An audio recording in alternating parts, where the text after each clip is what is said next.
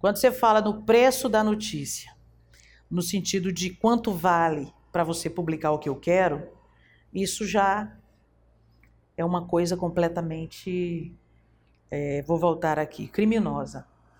Mas quando você fala no preço da notícia como oportunidade de levar conhecimento, informação, né, balizar as pessoas, oferecer condições de compreensão do que está acontecendo ao seu redor, ela não tem preço. Ela não tem preço. Ela é tão valiosa, tão valiosa que você não consegue mensurar. Ela não tem preço. Escola com Rádio apresenta Programa Vida de Repórter com Iraildon Mota. Hoje é um dia muito especial, Cris. Eu aprendi muito durante alguns anos que trabalhei com você, não só pelas aulas, mas pelo exemplo de profissional que você é. E para o Vida de Repórter, hoje ter você aqui é um grande privilégio da gente. Obrigado por ter aceito o convite. Eu que agradeço e digo que para mim é um dia especial esse nosso reencontro aqui depois de termos trabalhado juntos, né? Você auxiliou bastante o trabalho daquele período na Secretaria de Comunicação, Coordenadoria de Comunicação do Governo do Estado, especialmente nessa parte relativa a relações públicas, né? De lá para cá vem crescendo aí com outras iniciativas, então para mim é um motivo de muito orgulho, de muita alegria estar aqui com você hoje. Como você diz, navegar é preciso, né? Navegar é preciso, só não dá para entrar em canoa furada. pois vamos ao mar, com um bom navio, um bom barco. Vamos, vamos desbravar. Isso, e vamos conhecer um pouquinho sobre o que pensa a Cristiane Sekef nesse universo da comunicação que cada vez mais tem é, misturado as coisas e tem deixado a gente muito meio atônito, é, com muita informação, com muito conteúdo. Tem um neurocientista que é o Siddhartha Ribeiro, ele fala uma coisa muito interessante. Ele diz que tudo que somos é resultado daquilo que pensamos. O que, é que a Cristiane pensava quando era adolescente? Em trabalhar com pessoas. Em trabalhar com pessoas na defesa de interesses coletivos, né? E naquele momento eu achava que eu ia ser advogada. Trabalhar com pessoas, defesa, interesses coletivos, coisa que o vale. E eu fiz o vestibular para direito. No primeiro vestibular eu passei para a segunda opção, ciências sociais. Gostei demais daquilo, mas comecei a trabalhar na televisão, TV Timon ainda. E aí nesse nessa oportunidade eu senti que o trabalhar com pessoas era como jornalista. Então mudei de curso, fiz jornalismo, passei. E lá na minha infância eu lembro que eu tinha essa essa coisa de me dirigir a público, sabe, a um público, de me dirigir às pessoas, de me imaginar fazendo alguma coisa nesse sentido, falando para, para as pessoas, mas nunca imaginei naquela altura que seria jornalista, né, que seria como jornalista. E aí, é, de certa forma, o destino encaminhou né, para o, o, o foco adequado para essa essa vontade. Quer dizer, aí me encontrei no jornalismo. Como foi na academia? Como foi a vivência? Quais as lembranças assim que tu tens de mais interessante? É, na academia eu comecei depois que iniciei o trabalho na televisão. Eu, na verdade, senti que havia mesmo a necessidade de frequentar a universidade, o curso de jornalismo, de estudar jornalismo, porque a gente aprende realmente muita coisa na prática, até boa parte da teoria também a gente pode estudar e aprender, mas a vivência na universidade, naquele mundo plural e também com tudo que um curso de comunicação, um bom curso de comunicação possa oferecer em nível de graduação é fundamental. Não é? A importância do conhecimento científico, a aplicação desse conhecimento, das teorias, a atualização disso também permanentemente, tão fundamental para a atividade jornalística. Então, em termos de, de acadêmicos, eu tive, graças a Deus, eh, momentos muito felizes e de grande importância na Universidade Federal do Piauí. Tu lembra de uma dessas dessas felicidades que tu teve com relação ao curso, a uma disciplina, a um professor? Ah, eu lembro. Eu gostava demais da disciplina de rádio, da professora Muna Calil, bloco de rádio. Gostava demais do bloco de tele. Pronto, aí lá com o Marcos, professor Marcos Rezende, Rezende. né? É, enfim, eu posso dizer que com o impresso com o Magnus Pinheiro, a professora Jaqueline Dourado, a professora Estela Rangel, é, enfim, Paulo Vilhena, Eliezer, tanta gente fantástica, professor Laerte Magalhães também, né? E então é, eu tinha momentos muito felizes ali, mas especialmente nos laboratórios eu gostava demais. É, nos laboratórios. Gostei de fazer o calandragem, que era o jornal do curso. É. Gostei de fazer a Rádio Cigarra, né? E gostei de fazer o bloco de teller lá com o Pedro Júnior, mexendo nos equipamentos, era quem também ajudava muito a gente. Você era muito próximo do seu pai? Muito, muito próximo ao meu pai. Muito. Infelizmente eu perdi, né? Muito cedo, considero que precocemente, mas a gente fala precocemente, quem sabe é Deus, né? É. O que ele te ensinou, Cris, que tu usa na profissão? É a liberdade de escolha. Porque ele queria que eu fizesse o curso de direito, né? E ele era muito insistente nisso. Ele não gostou muito quando eu fui para a televisão, porque ele achava que eu não me encontraria ali. Até porque tinha sido muito no início do curso. Muito, muito. Eu saí concluí o segundo grau à época, hoje ensino médio, e já comecei a trabalhar. 18 anos eu já estava trabalhando em televisão. Então, o que que acontece? Ele achou que não, talvez não fosse o momento, eu tinha que estudar realmente, não precisava trabalhar agora, não tinha certeza, segurança se televisão seria uma boa para mim. Mas com pouco tempo, quando ele viu que eu estava ali me encontrando, então ele largou mão dessa preocupação e começou a incentivar então, ele sempre é, expunha a opinião dele, mas ele não impunha, né? Ele dizia, penso assim, poderia ser assim, mas quando a gente fazia a opção, ele então encampava junto. Então, essa liberdade de escolha e o respeito à escolha. O que é esta profissão jornalista? É um mais do que uma profissão, é uma missão. Né? Jornalista não tem hora para começar, para terminar, pra... não tem hora. Você não consegue ser jornalista durante um expediente. Ou você é jornalista ou você não é jornalista. Você é jornalista 24 horas, ainda que você não esteja trabalhando como. Mas as coisas não podem passar por você imperceptíveis. Você não pode fazer de conta que alguma coisa deixou de acontecer, né? É porque você não está no seu horário de trabalho. Então, essa percepção que tem que ser permanente, esse poder de discernimento entre o que realmente merece uma repercussão jornalística, um trabalho, uma abordagem jornalística ou não. Então, ser jornalismo é uma ser jornalista é uma missão, né? É uma missão que você assume com um compromisso de ser fiel com o com as pessoas que vão te ouvir, vão ler os teus textos, vão te ver na televisão, vão te vão navegar com você na internet, enfim, vão te acompanhar de alguma maneira. O Zé Saramago, amigo que você gosta, ensaia cegueira? Gosto, ensaio sobre cegueira. Ele diz assim: Só no mundo de cegos as coisas são o que verdadeiramente são. O jornalismo usa óculos escuro? Quando convém. Né? Quando convém usa amarelo, quando convém usa vermelho. Quando convém, usa até tapa-olho, além dos óculos escuros. Né? Quando, quando convém, tira todos esses acessórios e olha mesmo com olho nu. E consegue, além de, de olhar, enxergar né, aquilo que é realmente importante. Infelizmente, hoje a gente precisa admitir que o jornalismo não é uma, uma atividade que se faz hoje de uma maneira muito pura, né? em algumas situações, também não vamos generalizar.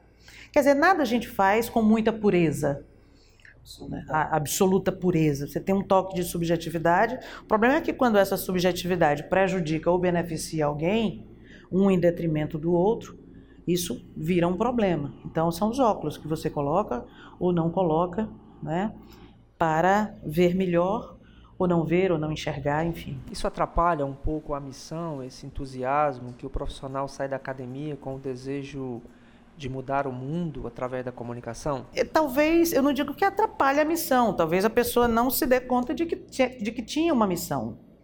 Porque se você se imbui do propósito dessa missão, você não se permite fazer isso. E quando você se permite fazer, mas em qualquer momento você percebe que ou está sendo usado ou que não deveria fazer e retoma a sua trajetória do jornalismo, você ali reencontra a sua missão. O jornalismo tem poder? Jornalismo tem poder, como médico tem poder, medicina tem poder, a, a enfermagem tem poder, o direito tem poder. Toda profissão tem poder, né? E esse poder, ele precisa saber, é, é, é preciso ser dosado. De que maneira ele deve ser exercido, né? A gente tem uma falsa impressão de que o poder é uma coisa ruim, por conta do... por conta da, da, das, das conversas do dia a dia, da, em relação ao, aos que detêm poder, como se o poder fosse uma coisa apodrecida sempre. E não é isso. Você ter poder é uma coisa boa. Você ter um poder de influenciar é muito bom. Agora é muito ruim quando você usa esse poder para o mal, né? Ah, mas o que é mal para você, para mim é bem.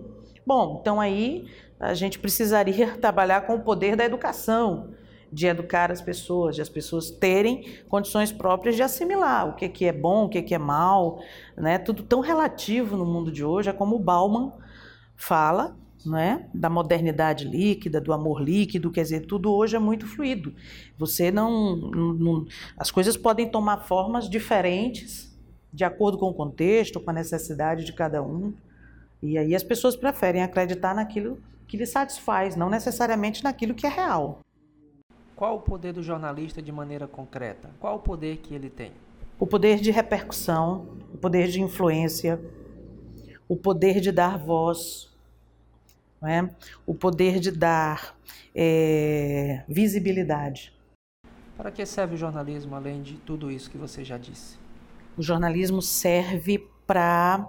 É, serve como uma ferramenta de luta por direitos iguais, por direitos é, básicos que deixam de ser é, cumpridos, não é? E, e, e, o jornalismo ele pode ser é, um incentivador, pode ser um, um, fio condutor muito importante de luta nesse sentido de transformação social. Né? O jornalismo ele também tem um poder e serve para é, ajudar as pessoas a conhecerem os seus deveres, as suas liberdades, o respeito ao próximo.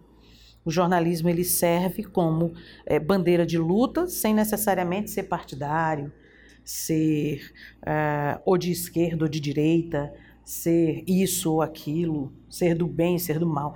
O jornalismo ele precisa com toda, ele serve quando, quando ele consegue ser praticado de uma maneira mais neutra possível, não é aquela imparcialidade que é inatingível, mas que a gente vai ter que perseguir sempre. A imparcialidade é um mito?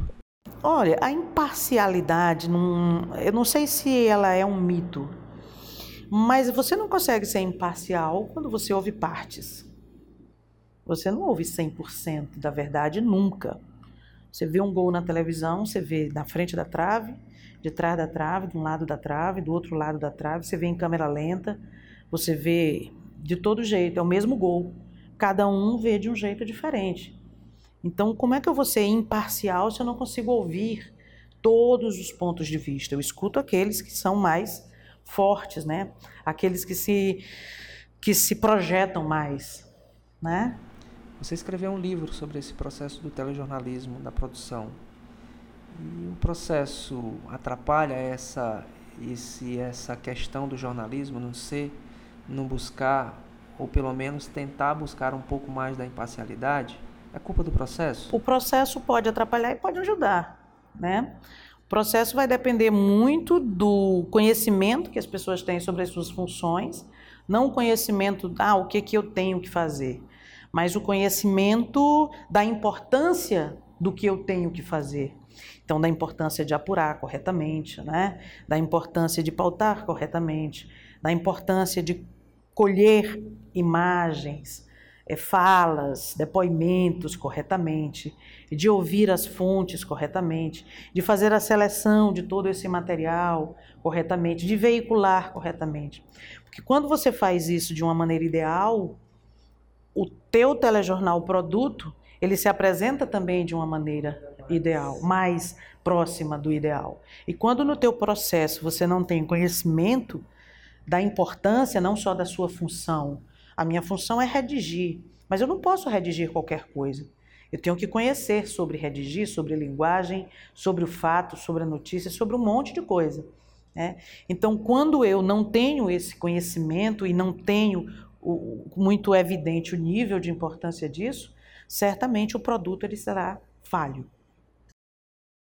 A gente vive no meio de um festival, de um fast food de mídia, de conteúdo, de muita gente falando ao mesmo tempo, não se escutam, não querem ver, não querem ouvir, ou falam o que pensam, enfim. Esse é o mundo em que a gente está vivendo, que algumas pessoas, inclusive o Bauman, fala que é a pós-verdade, esse momento que a gente está vivendo. Mas e aí?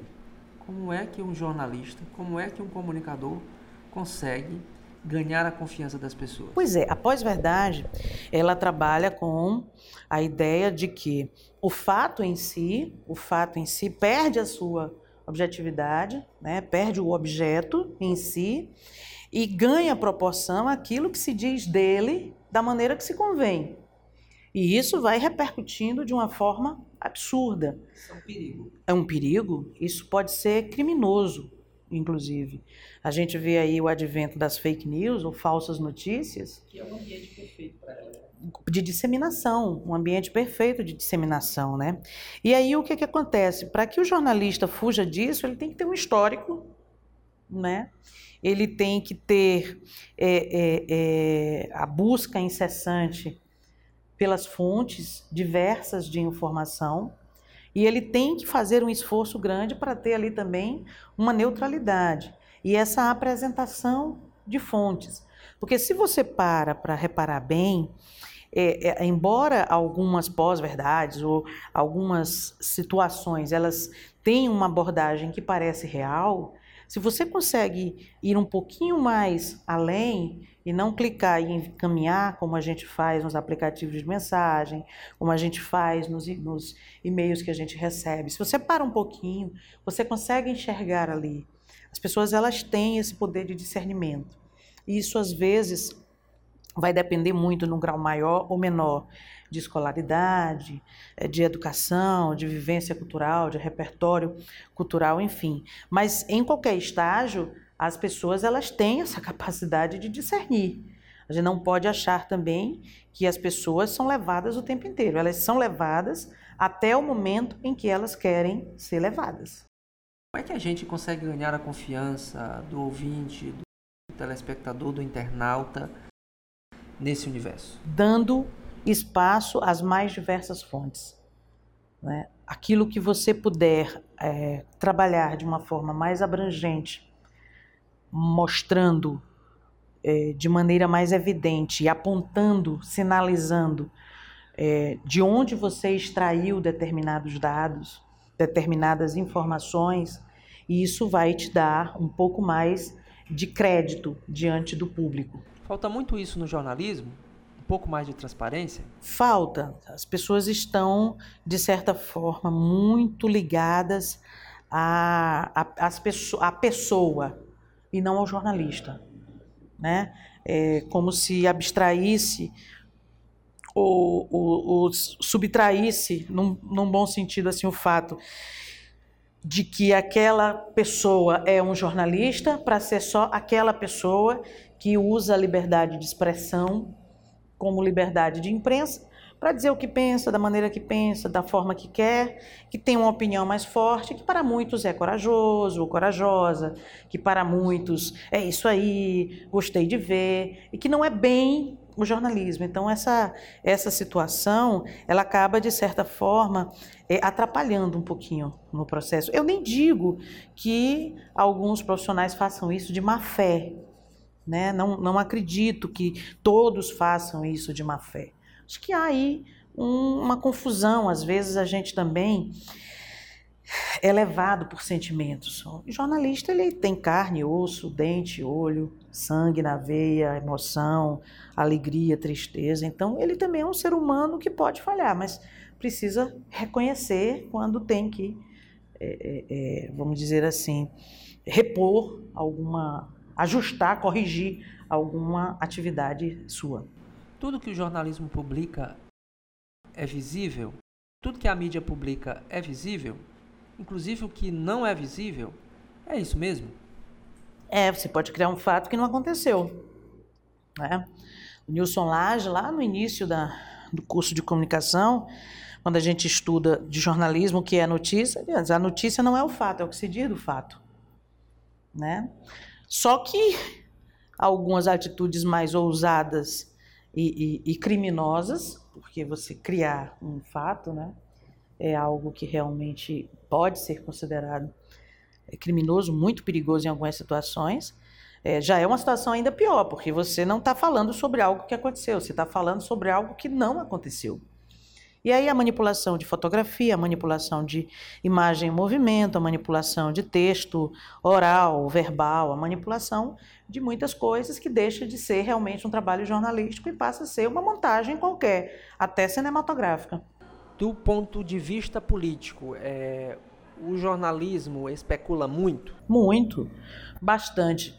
E faz parte do jornalismo político especular. Porque esse termo especulação ele ganhou um sentido muito pejorativo. Eu diria assim, que faz parte do jornalismo especular no sentido de que fazer análises, projeções, né? buscar aqui alguns antecedentes para bater, checar com o que está acontecendo no momento e o que pode acontecer depois. Né? Vamos dizer que se isso for a especulação, tudo bem, eu acho que é possível uma análise com base em fatos reais, com base em dados, em informações, em comportamentos, em declarações, né? fazendo aí uma alinhava, uma, uma costura, na verdade, de todos esses elementos, você projetar, você analisar, né? Isso é possível. Agora você precisa ter realmente um conhecimento muito muito profundo do ambiente político, partidário, eleitoral, governamental, né? Não dá para você fazer na base do eu acho.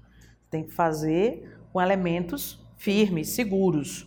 Né? Então, se é especular nesse sentido, eu penso que faz parte. Agora, aquela especulação que é porque alguém pediu para você fazer, para tipo, vamos ver, se, vamos testar para ver se se cola, vamos solta aí, vamos tentar fazer com que esqueça aquilo ali, soltando isso daqui, aí já não é legal. Ou aquela mera especulação de que às vezes as pessoas querem mostrar que sabem alguma coisa, mas realmente não sabem, né? Então a gente precisa só saber qual é a intenção. De certa medida, é, em certa medida, você já esteve dos dois lados do balcão, apresentando e ali acompanhando a parte de casos de gestão na área da comunicação pública. Como é essa relação? Como é essa visão? O que, é que se tira de um e coloca no outro? E qual o equilíbrio que tem que ter para poder conduzir? Às vezes, quando a gente está do lado de cá, do fazer jornalístico, do trabalho de batente na rua, nas redações, em campo, enfim, a gente é, fica muito vidrado em alguns temas, em algumas situações, que quando a gente tem a oportunidade de mudar de lado, né, não é mudar a personalidade, é só mudar de lado. É Você vai para assessoria né? Você percebe o quanto você deixa passar. O quanto há de mais importante que você não questiona, que você deixa passar. Tanto coisas positivas quanto coisas negativas. E eu acho que o grande lance é você trabalhar próximo aos meios, no sentido de permitir que o trabalho seja técnico, que essa aproximação seja técnica. Você vai precisar conversar com seus colegas de redação, com seus colegas do jornalismo, com os diretores de jornalismo, mas você vai fazer conversas francas, né?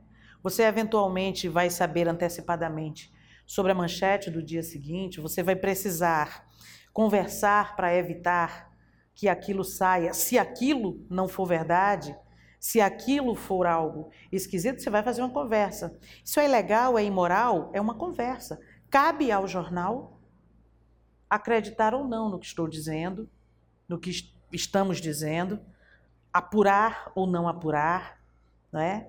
mas também cabe à assessoria de imprensa, a um departamento de comunicação, a uma instituição que trabalha com a instituição, se posicionar e também ser verdadeiro sobre aquilo. Não é negociar, é falar francamente sobre as manchetes que estão, as notícias que vão ser dadas, enfim. E aí o que, que acontece? Você precisa ter essa relação técnica. Uma relação técnica. E você percebe que as pessoas ficam muito ligadas a algo que talvez mereça bem menos destaque, apuração, cobertura, abordagem, do que outros pontos que você vê que são ali de maior interesse público. Essa é uma identificação de que o jornalismo está frágil? Eu tenho a impressão que o, assim, a, a, gente tem que ver a coisa de uma maneira assim, muito orgânica, né?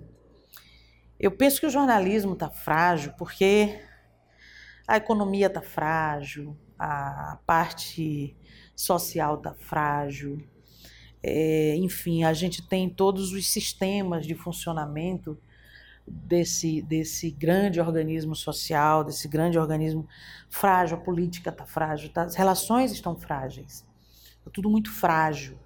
E o jornalismo, infelizmente, acaba entrando nesse sistema, nessa, faz parte dessa estrutura e acaba também se fragilizando, quando, na verdade, deve se fortalecer, não é? Deve se fortalecer. Mas aí por que não se fortalece? Porque a forma de, de, de se relacionar e novamente eu não quero re, é, generalizar, mas a, a forma de, de se manter o relacionamento da mídia em relação às instituições, em relação às organizações públicas, privadas, é, não governamentais, enfim, é, não tem sido muito firme e não tem tido um propósito muito evidente. Então isso acaba fragilizando. Quando um está ruim, o outro também vai estar. Gosta de esporte? Muito. Box? Quis fazer. Tentei, fiz uns treinos, mas não deu certo, não. Eu dei uns tapas lá, uns murros, no, no, no uns socos, né? Não é que murro, uns socos no saco, mas o saco estava mais forte que eu e eu, eu parei com o boxe, não deu, mas eu tinha vontade. Muhammad Ali estava ali um dia fazendo abdominal e um repórter olhou e quantos abdominais o senhor faz? E aí ele se virou para o repórter e disse o seguinte: Eu só começo a contar quando começa a doer. Quais as dores do jornalismo? Eu penso que, de certa forma, ah, acho que uma dor que pode ser sentida é a, a, a dor de, do impedimento, de você fazer alguma coisa que você tenha consciência de que aquilo vai servir jornalisticamente, mas a agenda pública, a agenda do momento não permitir. Isso dói imensamente de você verificar que existem muitas ramificações daquilo que é a agenda política, daquilo que é a agenda econômica, daquilo que a, a agenda de modo, de modo geral está propondo para todos os meios de comunicação e você querer agendar outras coisas e não conseguir. Né? Porque você tem que fazer o mesmo, você tem que fazer quase que a mesma abordagem. Então, esses impedimentos, eles são muito ruins. E o pior de tudo, acho que a dor mais doída, é quando você começa a perceber que esse impedimento é um auto-impedimento. Não é só alguém que te pauta, que te contrata, que te. A gente tem mania de dizer, ah, depende do interesse do patrão. Mas às vezes não, não. Às vezes depende do interesse do jornalista mesmo, da gente. De buscar. De buscar e a gente mesmo faz esse auto. E a gente se impede, se considera impedido de fazer, porque tem que entrar na ciranda do que já está sendo feito. Hum, continuando na seara do esporte, basquete. Basquete eu joguei um pouquinho. É, fui ala, né? Fui ala. É, tentei ali fazer algumas cestas, mas eu era banco. Então, assim, Foi o que? Um ou dois anos. assim. O Michael Jordan, Ah, sim. um cara incrível. E aí todo mundo chegava para ele: Você é incrível, você é o maior jogador do mundo e tal e tudo mais. E ele dizia assim para as pessoas: Isso é porque as pessoas não sabem o quanto eu errei. Dos arremessos que eu acerto hoje, pelo menos 9 mil eu errei. Jornalista erra? Muito. Erra, sim. É, jornalista erra. Mas há uma vaidade, também não vou generalizar, mas há uma vaidade no meio jornalístico, em alguns casos, e também dos meios de comunicação da imprensa, que, olha aí o impedimento, impede o reconhecimento do erro. Você não, não dá na mesma proporção que errou a correção desse erro. Você dá, você pode dar uma manchete equivocada, mas a correção do erro ela vem no cantinho da página. Então é, isso é ruim, porque é importante reconhecer o erro para você fazer melhor, como o Michael Jordan diz. Quer dizer, ninguém sabe o tanto que a gente erra, mas a gente não precisa errar também. Não precisa errar. A gente tem que perseguir a correção. Porém, precisa reconhecer o erro porque há falha, sim. Você já errou? Já, já, já errei, sim. Algumas vezes errei e tive a oportunidade de, de corrigir. Como é isso? É ruim, porque você sente que. Eu estou tentando procurar aqui um exemplo prático de erro meu. É, eu não estou conseguindo agora, mas você sente uma responsa um peso de uma responsabilidade. Meu Deus, será que isso vai prejudicar alguém? Será que isso vai. É, eu tô, eu tô orientando, eu tô orientando mal as pessoas, informando errado, estou desinformando, desinformando, as pessoas, né? Mas certamente alguma falha é, eu cometi, sim. Agora eu, eu, sou muito preocupada em corrigir. Eu tenho essa preocupação é, de corrigir. Eu, agora eu também preciso ser convencida de que está errada, né? De que estou errada. Essa mudança, 15 anos, 30 anos já. 30 anos de jornalismo. Passa ligeiro. Ó, ligeiro. Ó, olha como passou ligeiro. É, ó, olha aqui como passou. Mas está bem. Graças a Deus. É... E forte. É. 15 anos de um lado, é mais ou menos isso. 15 anos de outro lado. 15 anos de TV fazendo jornalismo e 15 anos fazendo gestão. Como foi? Você lembra do dia que você tomou essa decisão? Foi muito difícil, né? Porque a gente, como jornalista e doutrinada em algumas escolas, a gente acha que a gente não pode se misturar com o governo, não pode se misturar com política. Não... E o jornalismo, na verdade, é só o que ele faz é se misturar. Porque ele faz, porque ele tem fonte, porque ele produz sobre isso, porque. E a gente achava que não, que tinha que assumir aquele lado e aquele lado era único na vida. Mas você começa a descobrir que a sua colaboração ela pode ir muito além daquilo. Né? Então, para mim, não foi uma decisão fácil. Eu me aconselhei com as pessoas em que que puderam me dar um, um, realmente um norte, né? Funcionaram assim como bússolas e, e me deram uma orientação importante nesse sentido, tanto de amizade quanto de família, colegas de trabalho. E não foi fácil aceitar. Mas depois que aceitei, me dediquei integralmente e não há qualquer problema nisso. Ah, mas você está dizendo isso porque você aceitou. Sim, se eu não tivesse aceito, eu não teria visto que não há qualquer problema nisso. É, hoje, é, estando dos dois lados, é um lado realmente muito difícil. O outro lado da assessoria de comunicação corporativa, de uma forma geral, os dois lados são difíceis. Mas você mantém sempre, você goza de uma credibilidade muito é, forte junto à sociedade tudo que você faz, as pessoas de certa maneira seguem, ou escutam, ou falam. Eu espero que, inclusive, esse vídeo as pessoas vejam. vejam. Por favor, vejam, escutem e falem. E critiquem também, se for o caso. Como é manter essa credibilidade, Cristiane? Olha, eu vou dizer a você. É, primeiro, eu sou uma pessoa muito discreta. Sabe? Eu não acho que para a pessoa ter credibilidade, ela precisa ser discreta. Mas veja, isso é, uma, é um traço meu pessoal, não é um traço meu de jornalista, é um traço da Cristiane. Eu acho que, é, de certa forma, é, essa, essa descrição, ela me ajuda um pouco, sabe? É, porque eu, eu, eu, não, eu não me insurjo assim, eu não apareço facilmente para qualquer situação. Né? Existem aquelas situações, aqueles casos. Agora mesmo eu estou tô, tô nas redes sociais por uma imposição do momento. Mas estou engatinhando, estou aprendendo aos trancos e barrancos.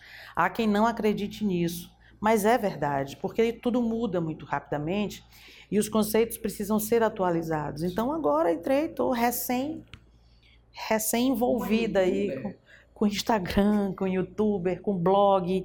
Então, assim, bem engatinhando mesmo, sabe? Pegando um pouco da experiência, mas trazendo para esse mundo que é bem novo todo dia.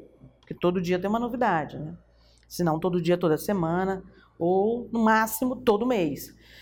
Então, assim, é, eu acho que isso, de certa forma, ajuda e também eu tenho impressão que a credibilidade ela tem muito a ver também com a relação que você tem com o que você produz e como você veicula isso que você produz. Como é que você estabelece também a relação do que você produz com as pessoas que você quer que consumam aquilo. Né? Então eu não tenho, eu não sou uma pessoa muito insistente, né? De olha, vê isso aqui que eu fiz, faz isso aqui comigo, vamos.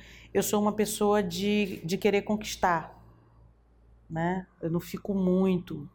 Eu também não tenho nada contra quem é insistente, pelo contrário, eu acho que a determinação é tudo. Mas não é que eu não tenha determinação, é que eu tenho um jeito meio diferente assim de lidar é, com essas coisas. Então, talvez por isso, mas é uma responsabilidade muito grande, né? Muito grande.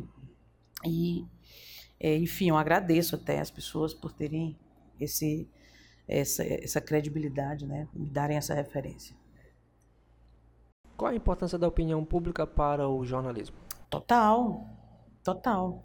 A opinião pública, ela é uma um termômetro não é, do que está acontecendo na, na sociedade, culturalmente, economicamente, politicamente administrativamente, na iniciativa privada também, nas, nas organizações não governamentais, a opinião pública, ela é uma espécie de elemento chave para o jornalismo, né?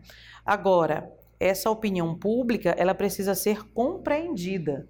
Ela não pode ser vista superficialmente porque às vezes a opinião pública ela vai, vai focar muito em algumas, em determinadas situações, num senso comum, que por ser senso comum não pode ser trabalhado como é o que a opinião pública diz, pronto e acabou. Não. A opinião pública ela é mais do que a opinião pública. Ela é um sentimento, ela é um modo de ver das pessoas, ela é uma forma de comportamento das pessoas, ela é uma manifestação de momento, de até onde as pessoas estão compreendendo determinadas situações. Então ela é muito mais do que está se comentando no momento. Ela é mais é o que se está, por que se está comentando isso e como se comenta isso. Isso tem muito a ver com a visão e a sensibilidade do jornalista dentro desse cenário? Sem dúvida. Tem tudo a ver. A opinião pública ela é reconhecida pela imprensa como importante? Eu diria que em certa medida sim. Em boa medida sim. Ela é reconhecida. Mas, é, infelizmente, é, tem os dois tipos de reconhecimento, né? O reconhecimento porque há uma exaltação da opinião pública e o reconhecimento porque há uma compreensão de por quê, não é? a, as ideias estão postas dessa forma e como elas estão postas. Então há um nível mais superficial e um nível mais aprofundado de trabalhar com a opinião pública. É, qual é o momento que o jornalismo do Piauí está vivendo? Eu acho que o momento que o jornalismo do Piauí está vivendo é um momento desafiador. Né? Desafiador para todas as esferas é, sociais, né? para o próprio jornalismo. Né? Para o próprio jornalismo, porque é um momento em que nós estamos aí, lamentavelmente, é, tendo que driblar muitas situações de intolerância, muitas manifestações de ódio, uma polarização muito grande é, no país em termos de é, propostas ideológicas do campo da esquerda, do campo da direita.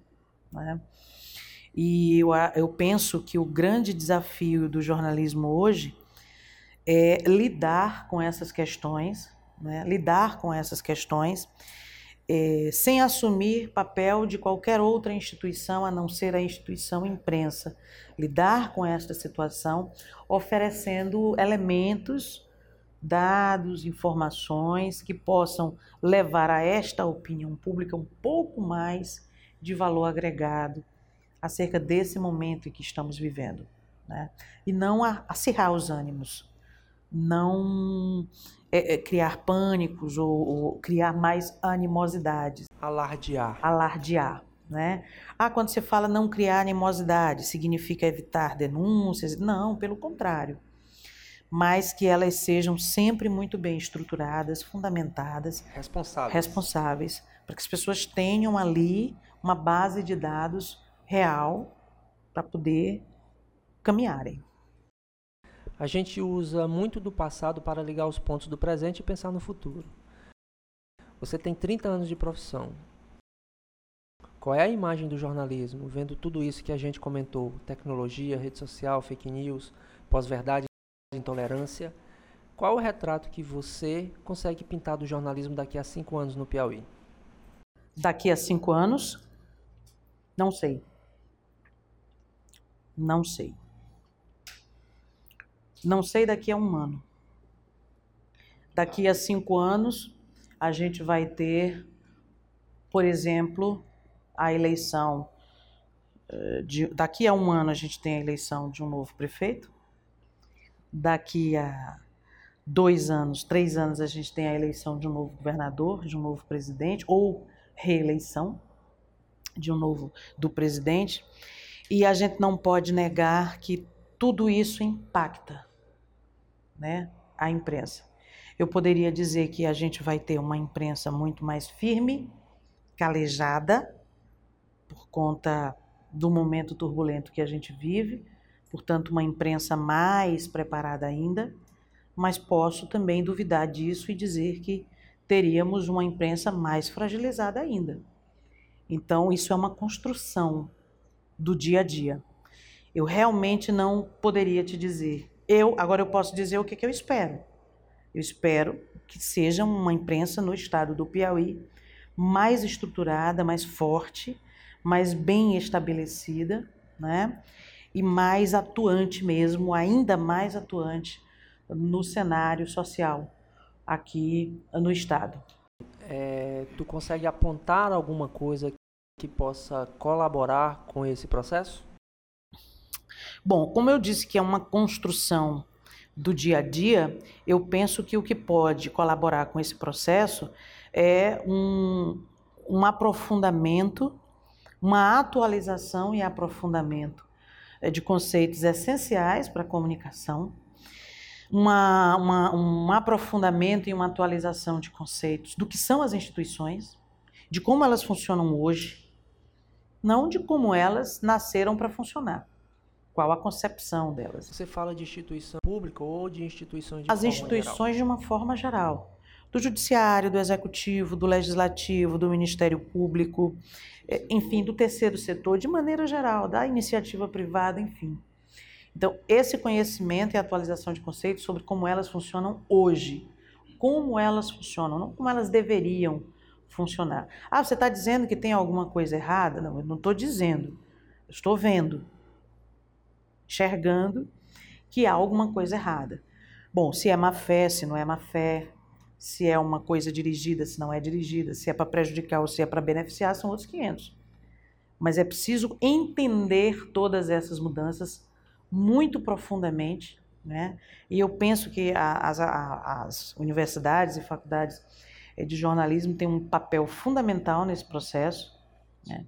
para que a gente é, possa, atualizando esses conceitos na nossa área e, e, e, também atualizando o conhecimento sobre como estão o funcionamento das instituições agora, a gente tenha mais condição de lidar com esse estado de coisas. Tem uma certa distância da academia do que acontece? Você que também é professor? Eu penso que já houve mais. Ainda é grande a distância, mas eu penso que já foi bem maior que já há um trabalho de aproximação disso. As próprias universidades estão buscando isso, os pesquisadores, os alunos estão buscando isso. E é, é, a própria imprensa tem buscado beber muito na fonte também de especialistas que estão nas academias, né? pesquisas de estudantes, enfim. Porém, falta muito ainda. Eu acredito que também é um processo, é, um, é uma construção que a gente vai. E essa aproximação tem muito a ver com o que eu espero lá na frente, né?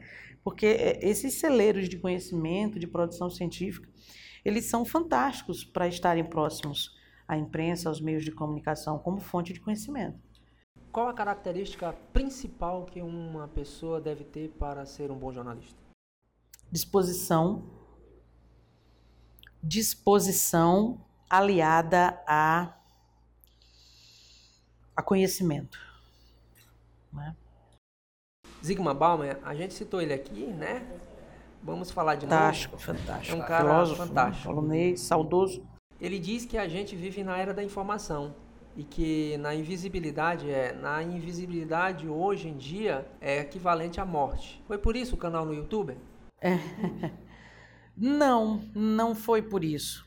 É porque eu gosto de comunicação. E eu estou vendo que aquilo que a gente já estudava lá atrás, a convergência das mídias, tudo isso está acontecendo, acontecendo de uma maneira muito rápida, vai continuar acontecendo. E eu tenho é, sempre pregado que as pessoas precisam buscar formas alternativas do seu fazer jornalismo, do seu fazer de comunicação, porque esses elementos estão em nossas mãos. E aí eu pensei, eu vivo dizendo isso e não faço. Então me propus a fazer. É algo que me, me, me vamos dizer assim, me agrada muito. Satisfaz a jornalista? É, me satisfaz. Não é uma questão de ego, não. É uma questão de gostar mesmo, de, de fazer e compreender que o caminho é esse. Voltando a um pouquinho ao jornalismo, o jornalista é um produto do meio? Jornalista é um produto do meio. É, pode ser e pode não ser e depende também do contexto que a gente esteja falando.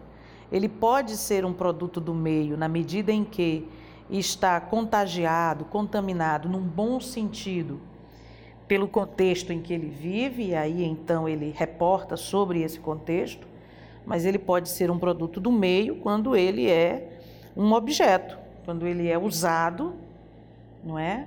Em razão de interesses muito bem definidos, né? que podem ser bons, não sei se é possível isso, e que podem ser maus. Né? Então, assim, é muito. É uma, é uma pergunta que ela enseja muitas possibilidades, eu penso. Você pode ver o produto do meio como algo positivo e o produto do meio como algo negativo. Eu, eu de um certo tempo para cá, eu tenho procurado ver, é, buscar coisas boas naquilo que a gente tem a mania de achar. Quando alguém fala em estratégia, a gente precisa pensar uma estratégia, a gente já pensa que é a estratégia para uma coisa ruim. As estratégias elas podem ser para coisas incríveis, fascinantes, maravilhosas. Né? A gente fala em manipular, as pessoas já pensam que é manipular pessoas, manipular coisas, manipular resultados, manipular. Não, é manipular de manipulação de fazer, não é? de construir, de preparar, de, enfim. Então eu penso que se for esse produto do meio nesse sentido, de porque eu faço conforme o contexto histórico que eu estou inserido, tudo bem, né? Mas se é um produto porque é, está sendo produzido para algo dirigido, um interesse A ou B, acho que é muito ruim. penso que é muito ruim. A notícia, qual o preço da notícia? Qual o valor da notícia? Bom, o preço da notícia você pode calcular a partir do custo de manutenção de um departamento jornalístico. Ótimo. Pergunta e resposta bem objetiva. Então ela é muito cara.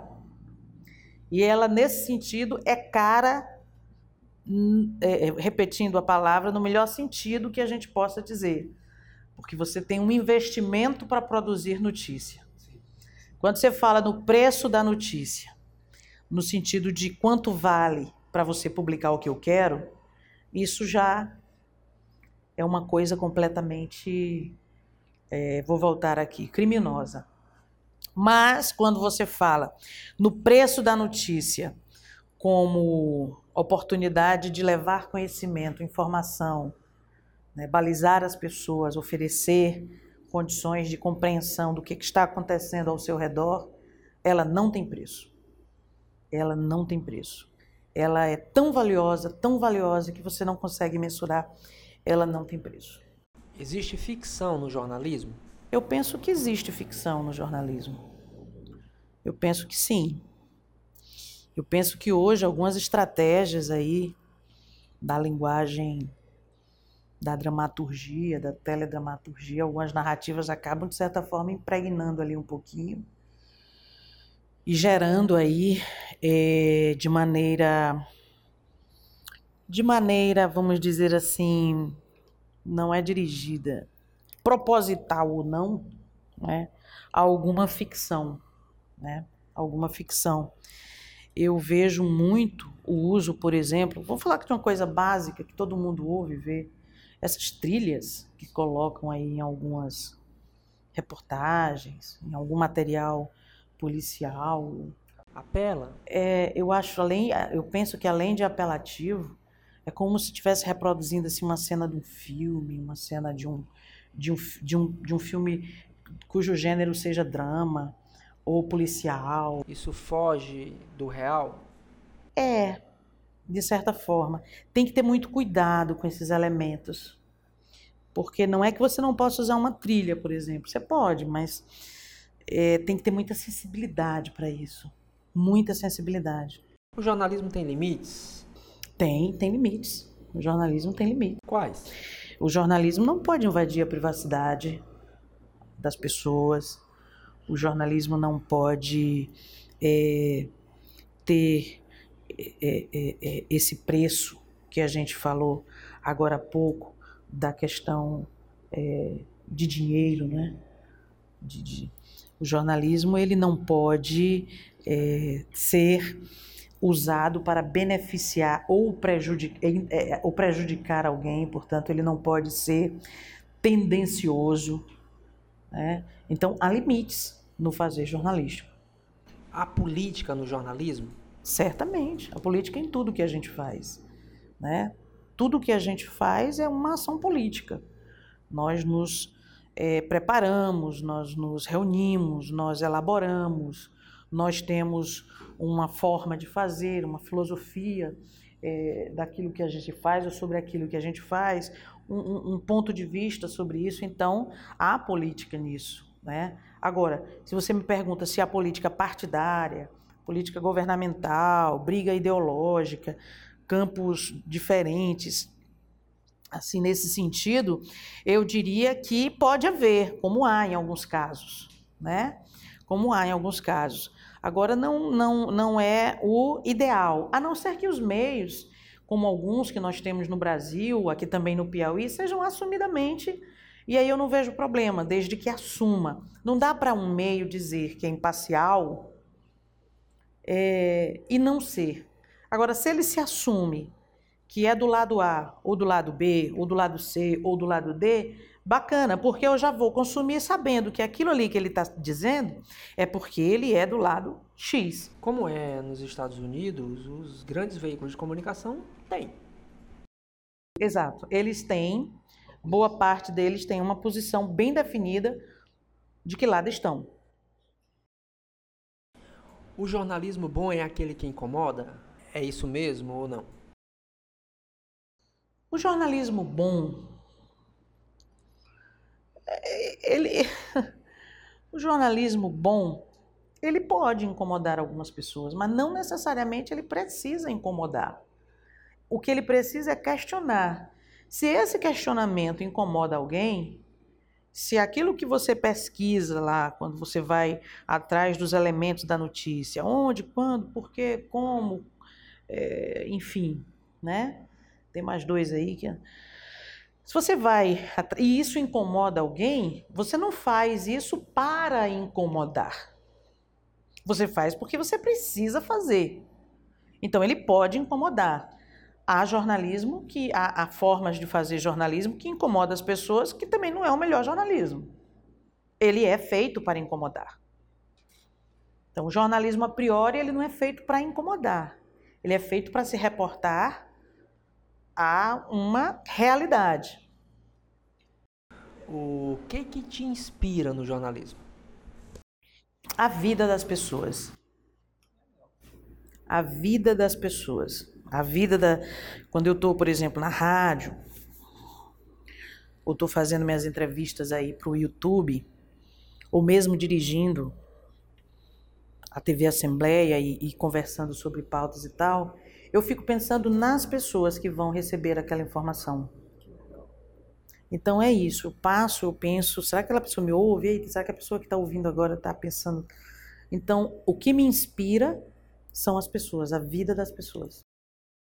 Você tem consciência do que, do que você, através de uma pauta, de uma pauta produzida e veiculada, pode fazer na vida das pessoas? Eu penso que tem. Por isso que eu tenho muito. Eu ainda sinto frio na barriga. E isso, para mim, é uma forma de reconhecer que eu penso, que tenho uma ideia do que, que isso impacta na vida das pessoas. Eu tenho a impressão que no dia que eu perder o frio na barriga, ou um pequeno tremor, ou uma boca seca, entendeu? Aquelas coisas que parecem ser de principiante, né? Aí eu, eu acho que eu, eu acho não, aí eu tenho certeza que eu já não tenho mais a noção da importância do que, é, do que eu digo. Que legal. Isso é. Tem muitos jornalistas que a morte acontece todo dia a um, alguns jornalistas, de certa maneira, o jornalismo tem se tornado mais insensível?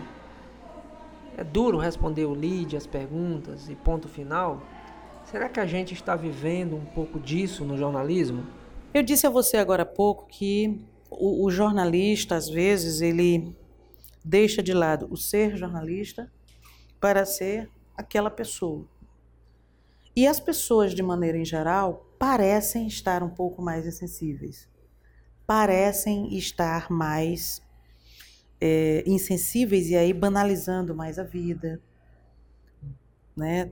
fazendo com que determinado. Outro dia eu estava vendo nas redes sociais aplicativos de mensagem, essas coisas que correm muito fácil, uma briga de, de mulheres e um, um monte de gente ao redor olhando.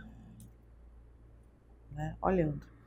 O jornalismo teve uma sacada de verificar que ali havia um agente de segurança que também estava olhando, podia ter impedido, ter feito alguma coisa, enfim, isso está sendo é, apurado. Mas as pessoas estão perdendo. Então, é por isso que eu digo, quando a sua missão ela é muito bem compreendida com a missão do jornalismo, você não fica insensível a isso. O que que você não faria no jornalismo? Eita, tanta coisa. Tanta coisa. Bom, principalmente eu não faria no jornalismo enganar. Mentir. A gente tem um quadro aqui que se chama Já ou Jamais. Certo. Já ou jamais. Tá bom. Já ultrapassou o sinal vermelho? Já. Já se arrependeu da matéria que fez? Jamais. Já errou o nome do entrevistado? Já. Como foi? Quem foi? Fiquei morrendo de vergonha. Eu não queria dizer não, porque eu vou errar de novo. Então, eu fiquei... Era difícil o nome? Não, não era difícil. É que eu tenho uma pessoa próxima com o mesmo nome e só queria chamar o nome da pessoa próxima, não queria chamar o nome do entrevistado. Vamos lá.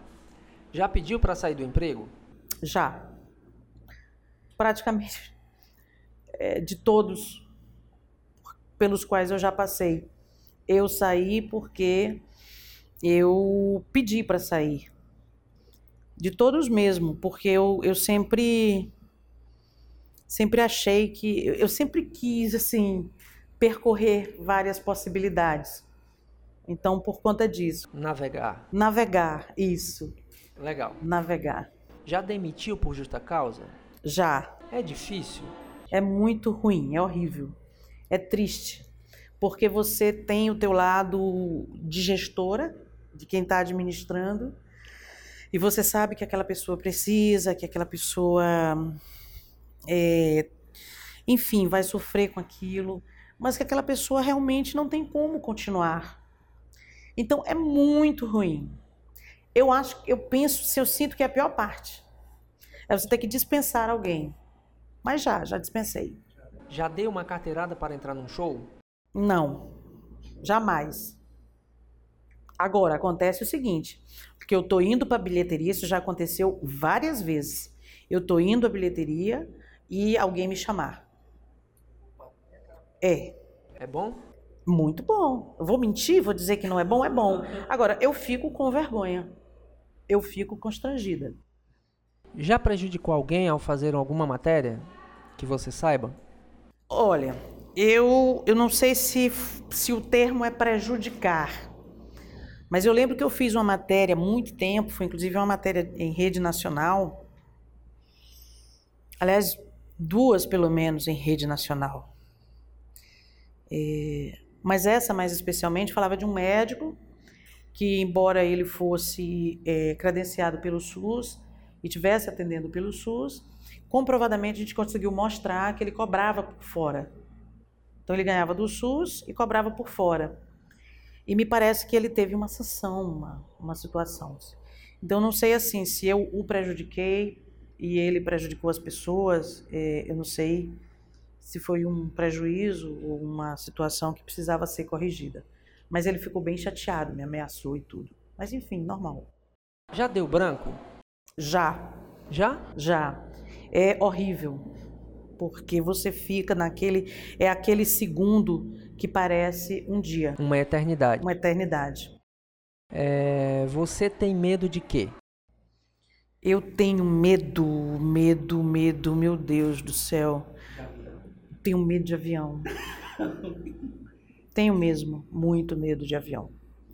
Eu tenho muito, muito medo de avião. Esses dias eu estava vendo uns trailers nos filmes e aí mostrava um avião em turbulência. Eu disse: tá aqui, aqui olha, no próximo, nos próximos 12 meses eu não viajo de avião. Ou eu vou é, medicada, né, devidamente. Eu tenho muito medo de avião. Não vou mentir, é verdade, eu tenho mesmo medo. E eu seguro na poltrona como se a poltrona fosse me livrar de tudo.